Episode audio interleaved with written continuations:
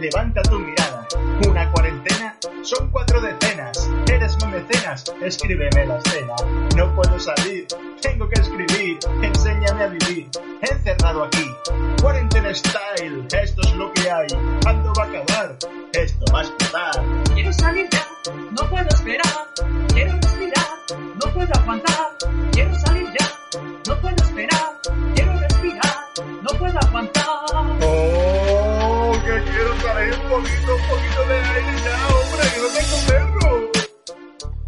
Buenas noches y bienvenidos a otro programa de Onda Confinada, donde nadie sabe nada. Hoy hablaremos de actualidad, Traeremos como siempre humor descubriremos otro grupo musical y más cositas que no os podéis perder con Jing Humor, este que les habla. y Janis Betancourt del otro lado. Ponte cómodo y disfruta que llega la cuarentena Style.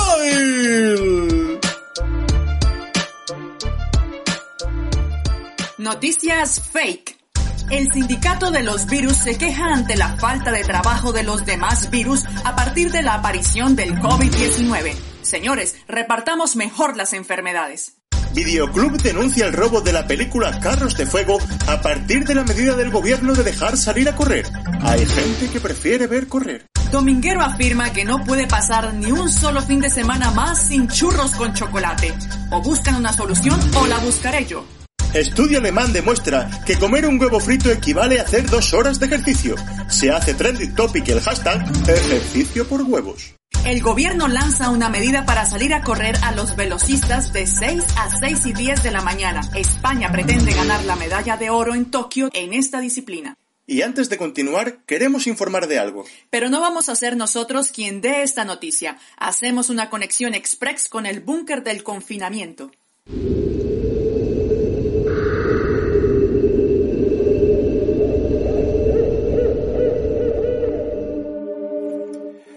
Buenas horas y bienvenidos al búnker del confinamiento. Hoy hago una conexión especial porque tengo una noticia que dar, una primicia para todos vosotros. La semana que viene habrá un especial, un especial en onda confinada dedicada al terror, al horror y, por qué no decirlo, al miedo.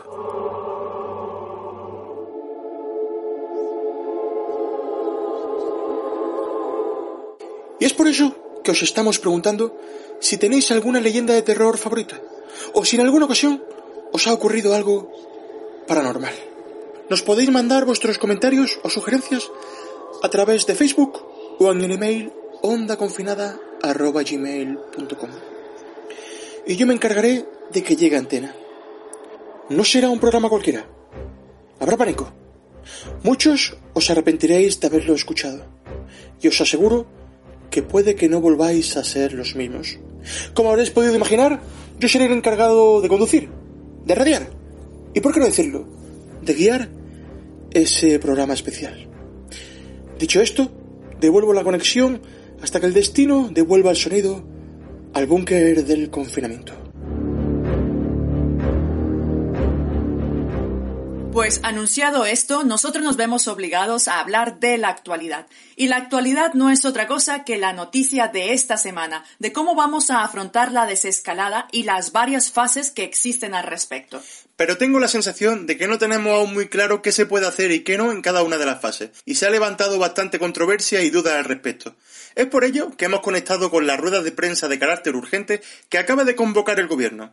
Es el turno de palabra del ministro... es que no, no- me acuerdo bien cómo es su nombre. Va- Vamos a llamarlo ministro X.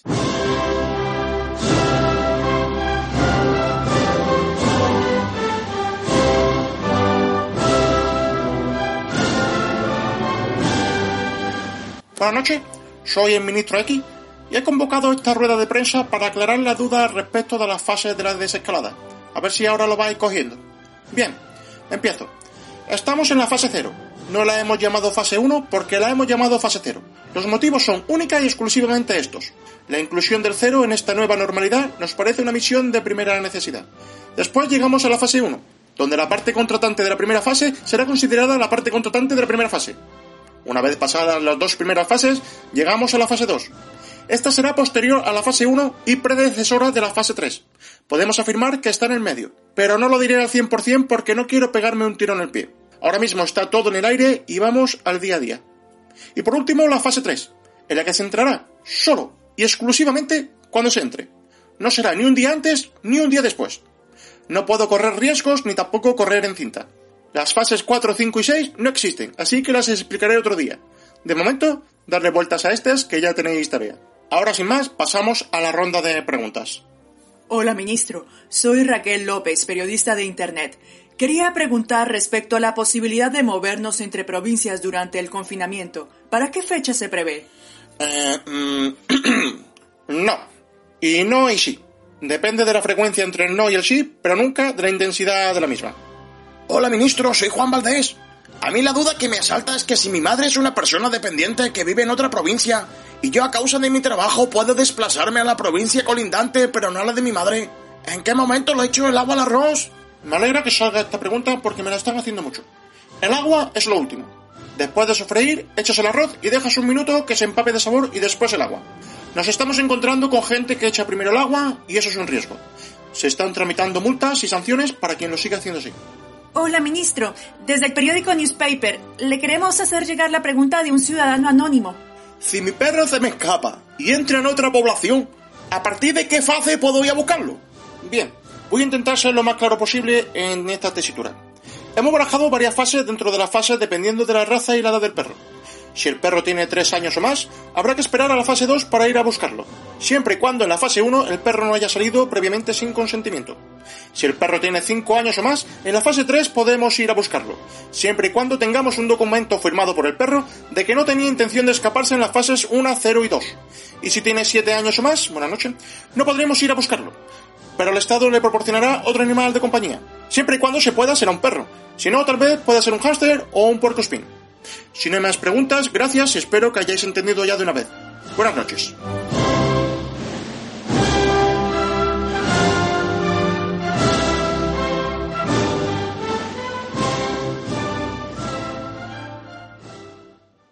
Y la otra noticia estrella de la semana es que a partir de hoy, sábado 2 de mayo, podemos salir a correr. Lo haremos por franjas de horario. Y esta noticia también ha venido rodeada de gran controversia. Algo a lo que nos estamos acostumbrando ya en este nuevo mundo. Normas y quejas, quejas y normas. Pues bien, hay un colectivo grande de personas que acaba de abrir la caja de Pandora al insinuar que lo de salir a correr era obligatorio, generando el pánico consiguiente entre la población no activa.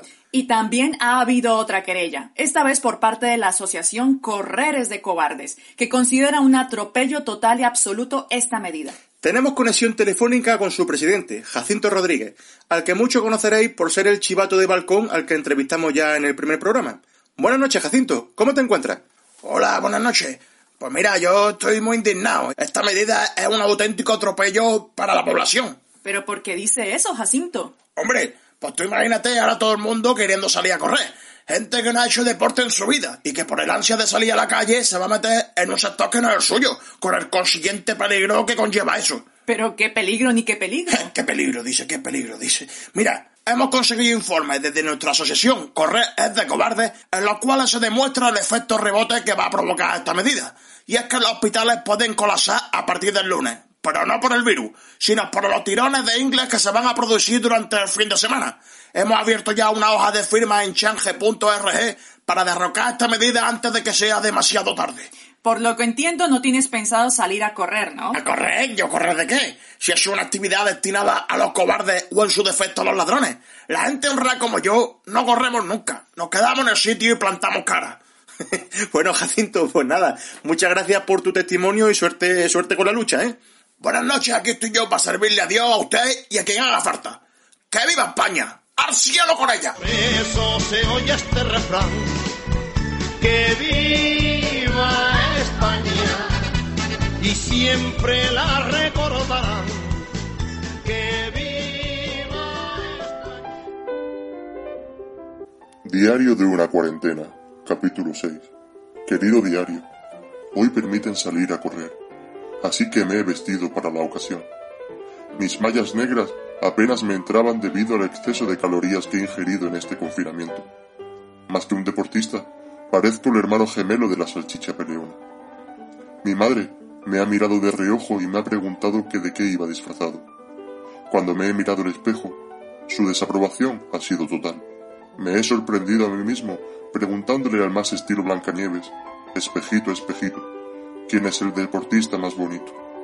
El silencio ha sido abrumador. Le ha faltado valor para herirme más aún los sentimientos. He mirado a la calle por la ventana y he maldecido la medida del gobierno. Salir a correr. Qué cruel puede llegar a ser el ser humano.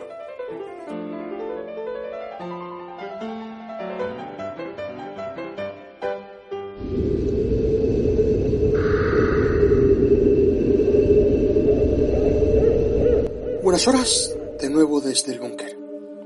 Esta semana vamos a hablar del tema de moda, el running. Actividad antes conocida como footing, pero que hemos llevado a otro nivel, a otro paradigma, y por qué no decirlo, a la profesionalización amateur.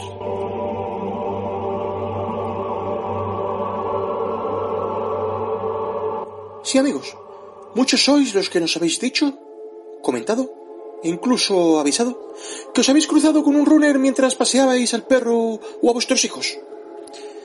Avistamientos pacíficos, pero llenos de misterio. Y yo lanzo una pregunta. ¿De dónde surge este movimiento? Hay que trasladarse al año 1212. Una tribu inca liderada por Huiracocha, al que se le atribuye ser el inventor de las mallas de correr y de las viseras postmodernas. Un hombre cegado por el poder, con hambre de conquista. Tal es su voracidad que decide usar sus piernas de manera más rápida. Caminar se le queda pequeño. En su interior siente una ansia que le permita desplazarse de un punto A a un punto B de manera más rápida. Y en un acto que algunos tachan de locura suprema, tras un ritual de ayahuasca y un discurso en su idioma quechua, decide que es el momento y comienza a correr. ¿Es Huiracocha el padre de los productos de Cadrón? Muchas preguntas nos surgen a medida que nos adentramos en los orígenes del running. Huiracocha se encomienda a los dioses de la naturaleza, espíritus que se le presentan en forma corpórea y que le indican el camino a seguir. Pero Huiracocha no mide las nefastas consecuencias de su ambición para con sus súbditos. Y pronto, una maldición que cae, que se da de bruces, y por qué no decirlo, que se manifiesta en su tribu. Hombres y mujeres inocentes, perseguidos y atacados por la fascitis plantar, el gemelo subido e incluso la tendinitis de rodilla. Lesiones que se presentan en forma de plaga y que van minando cada vez más a una población ya de por sí mermada por el miedo de dolores musculares de ultratumba. Y llega el año 1213 y el horror se distribuye por la tribu e incluso por las tribus colindantes. Nace la leyenda. Un imperio exterminado, aniquilado, y por qué no decirlo, y extinguido por las ansias de correr de un líder con los ojos llenos de kilómetros. Correr. Ese gran mal del siglo XXI, que ya hizo estragos en el pasado, y tachadme de loco si vuestra ignorancia ciega vuestro entendimiento. Pero estamos ante una plaga que amenaza con volver. Recuerden amigos que no queremos asustar, pero sí informar. Os espero la semana que viene en el especial de terror del búnker del confinamiento.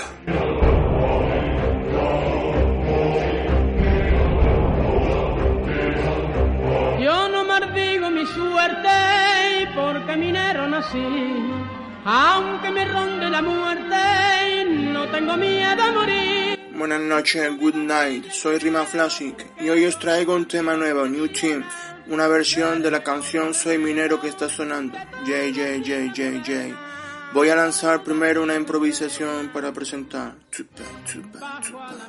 Y llega el momento de la sección musical. Con Soy Minero lo vas a flipar. El ritmo llega, no se marchará. Mi tema nuevo te va a conquistar. Soy minero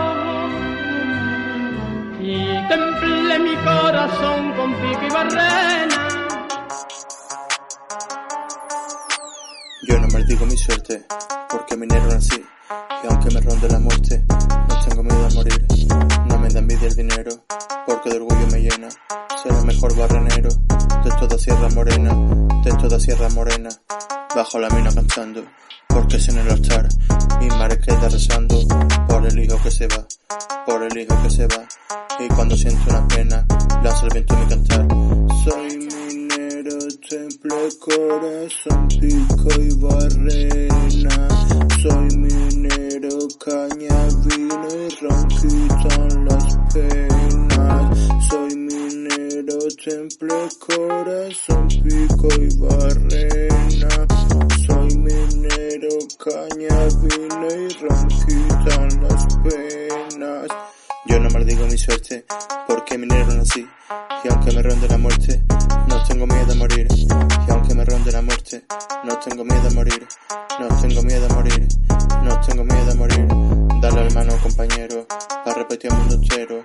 Que aunque no tenga dinero, amo yo ser un minero. Que aunque no tenga dinero, amo yo ser un minero.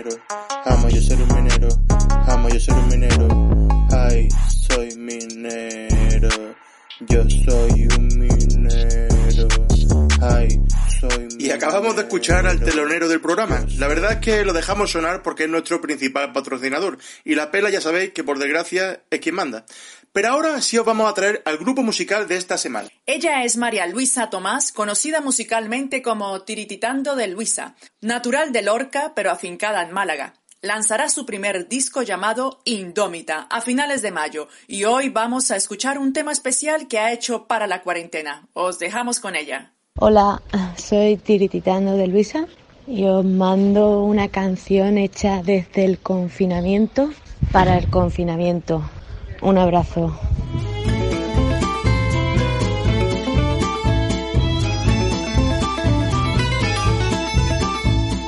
Cuatro antenas me hacen falta para poder ver bien la tele que contan nuevas desgracias. No sé por dónde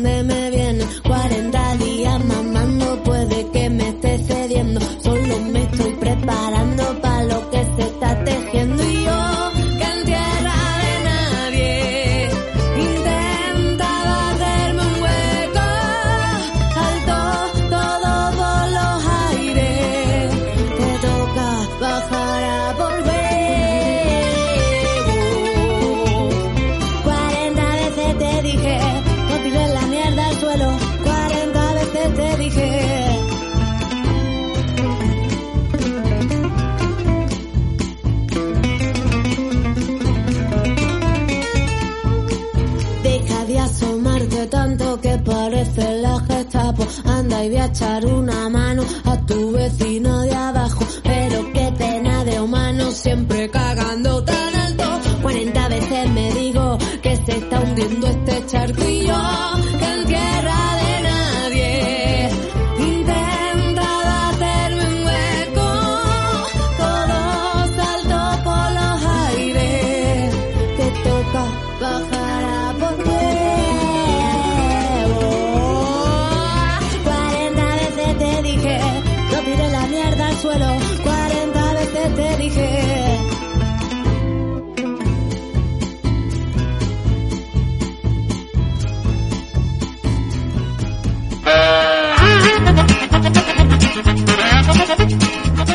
esta semana volvemos a traer la sección kamikaze de chistes de los oyentes.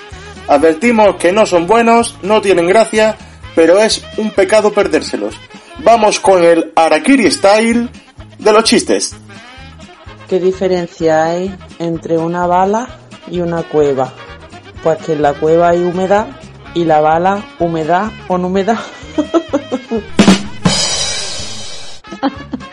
Esto eh, va- le dice, le dice el niño a la madre, mamá, mamá, me ha dicho papá que está enganchado al móvil. Y le dice la madre al niño, que te calles, Alfon 7.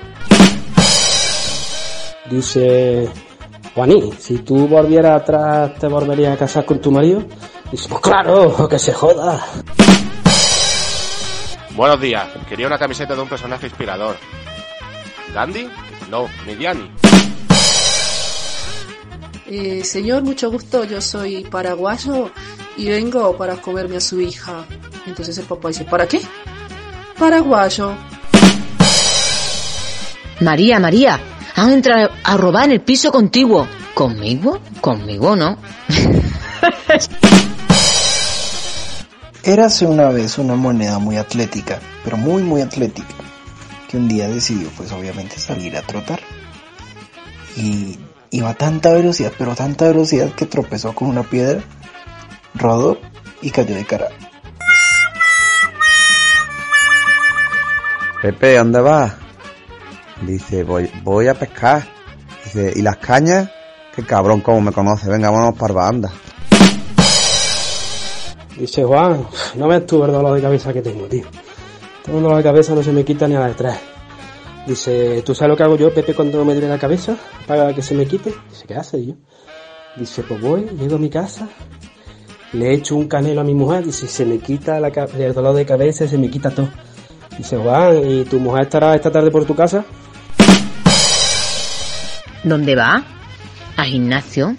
Joder, qué coñazo. Ya, están pequeñas las mallas.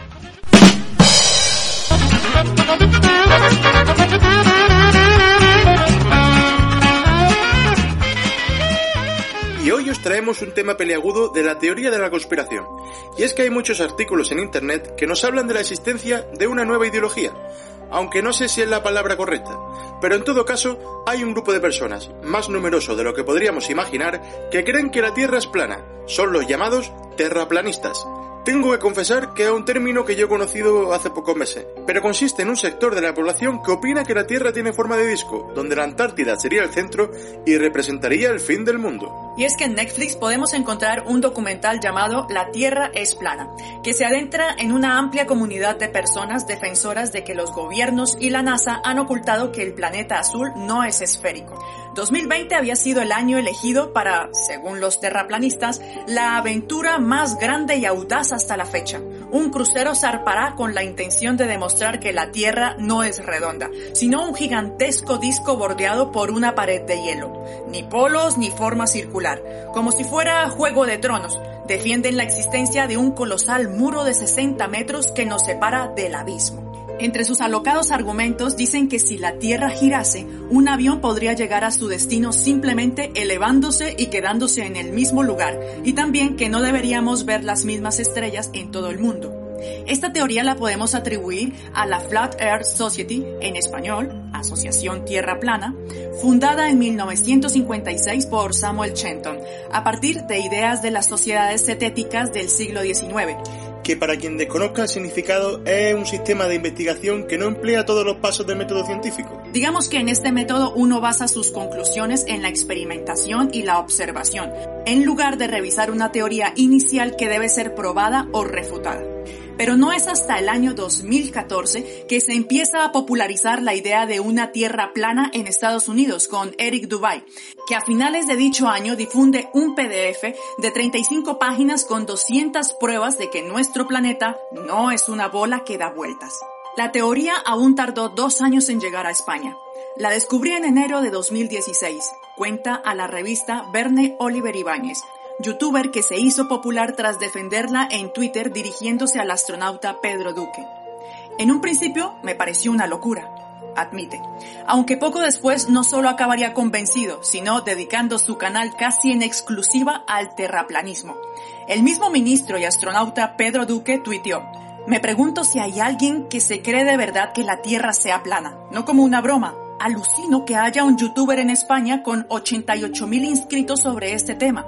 Y es que el escritor del libro La secta de la Tierra plana, Oscar Alarcia, calcula que hay unas 100.000 personas metidas en grupos de Facebook del tema, solo contando las páginas españolas de dicha red social. Pero es que no solo se queda ahí. Hay famosos como Shaquille O'Neal o Tom DeLonge, que es el, el ex cantante de la banda de rock Blink 182, que creen en esta teoría. E incluso el terraplanista estadounidense Mike Hughes falleció en el pasado mes de febrero tras lanzarse en el desierto de California en un cohete que fabricó él mismo. Su objetivo era llegar al espacio para así demostrar que la Tierra es plana. Pues hasta ahí un pequeño esbozo de los que son los terraplanistas, una creencia que está ganando seguidores. Hay gente que cree que un tipo hace más de 2000 años resucitó, otro que existen extraterrestres y otra que la Tierra es plana. Ese ha sido nuestro tema curioso de la semana.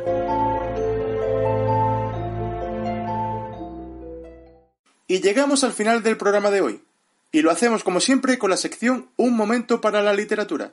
Hoy le dará voz Tiani Samay de Quito, Ecuador, que forma parte del colectivo Ruidistas y que nos deleitará con una adaptación propia para montaje unipersonal del texto Historia de un caballo de Tolstoy.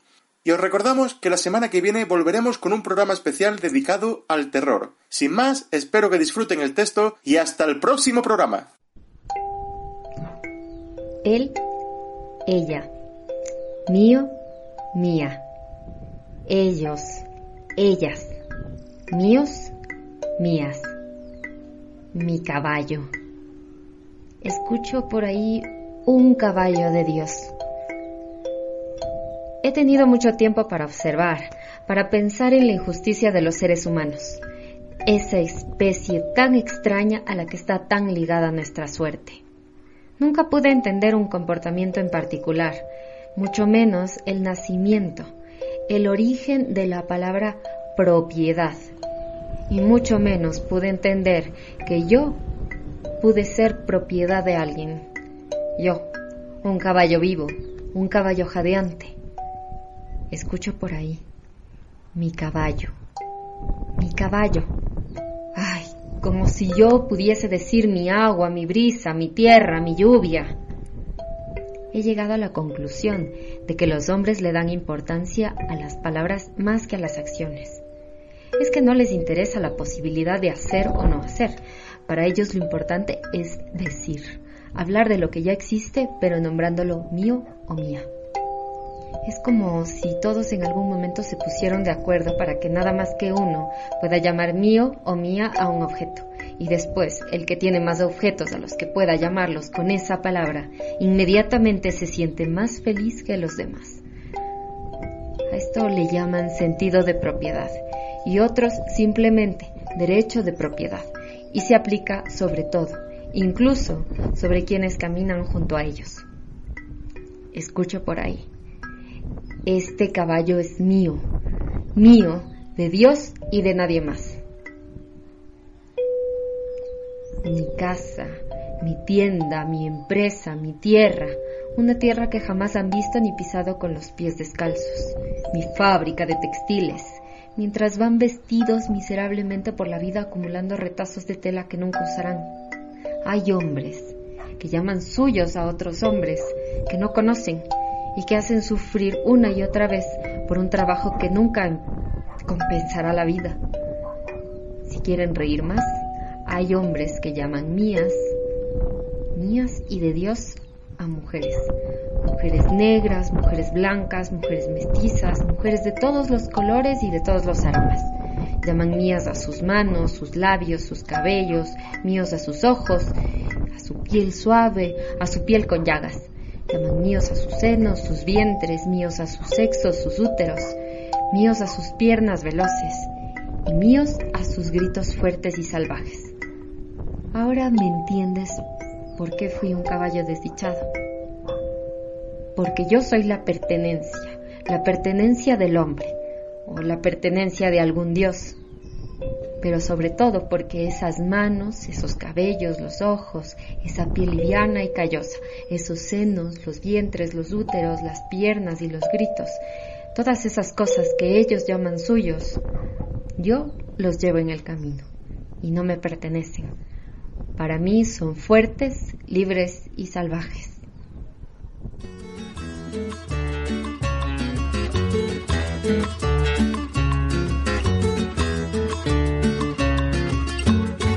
Cuando la tarde languidece, renacen las sombras y en la quietud los cafetales vuelven a sentir esa triste canción de amor de la vieja molienda.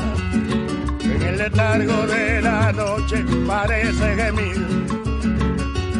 Cuando la tarde languidece, renacen las sombras y en la quietud los cafetales vuelven a sentir esa triste canción de amor de la vieja molienda.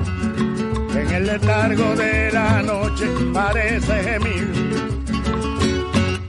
una pena de amor, una tristeza. Lleva el Sambo Manuel incansable la noche moliendo café. Cuando la tarde languidece, renacen las sombras. Y en la quietud los cafetales